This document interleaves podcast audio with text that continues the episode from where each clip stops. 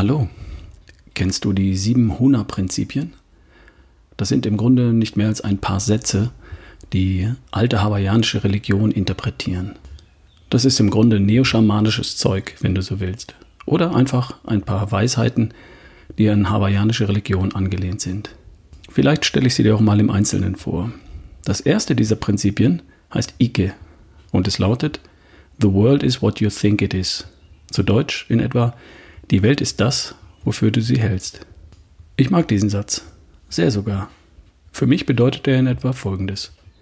Wenn ich die Welt für einen Ort halte, der voller Wunder, Schönheit und Glück ist, voller Geborgenheit und Güte, dann ist diese Welt auch genau das. Für mich. Und das ist ja das, was zählt.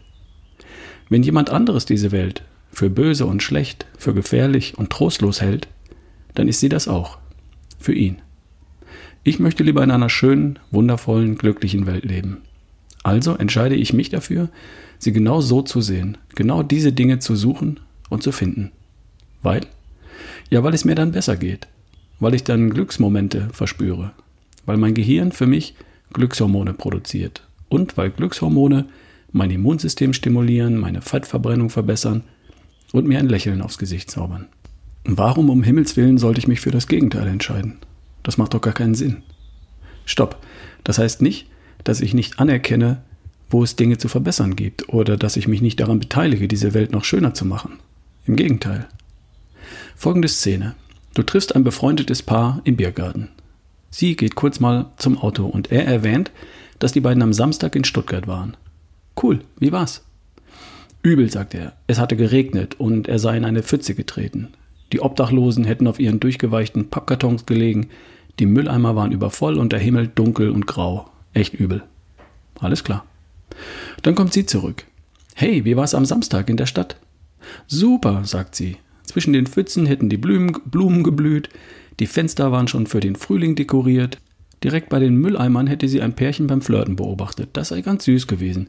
Und am dunklen Himmel hätte sie einen blauen Streifen entdeckt. Bestimmt wird das Wetter jetzt wieder besser.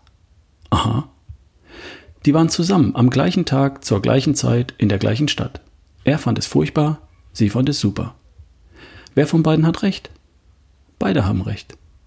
The world is what you think it is. Die Welt ist das, wofür du sie hältst. Und wenn du dich entscheiden kannst? Ja, aber. Ja, aber du kannst doch den Dreck und den Regen nicht übersehen. Nee, bemerkt habe ich das auch.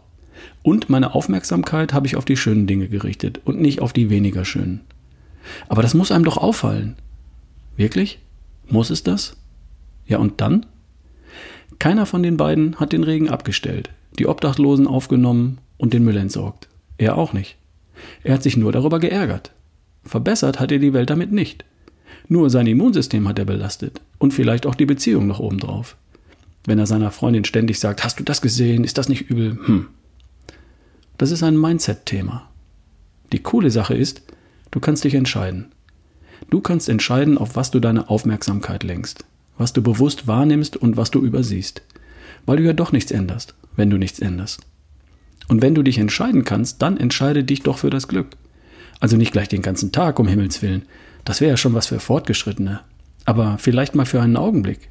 Und dann übst du das mal. Spaß beiseite.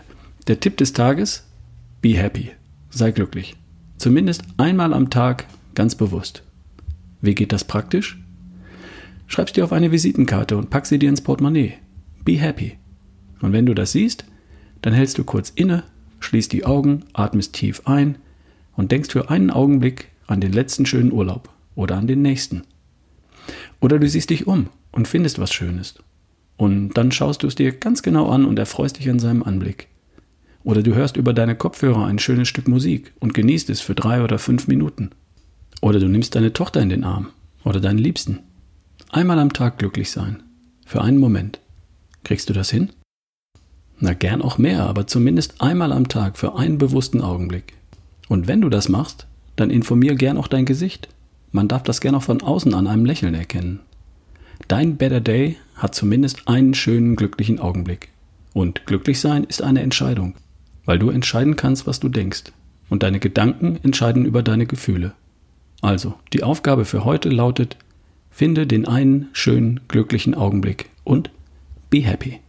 Viel Spaß dabei und bis morgen. Dein Ralf Bohlmann.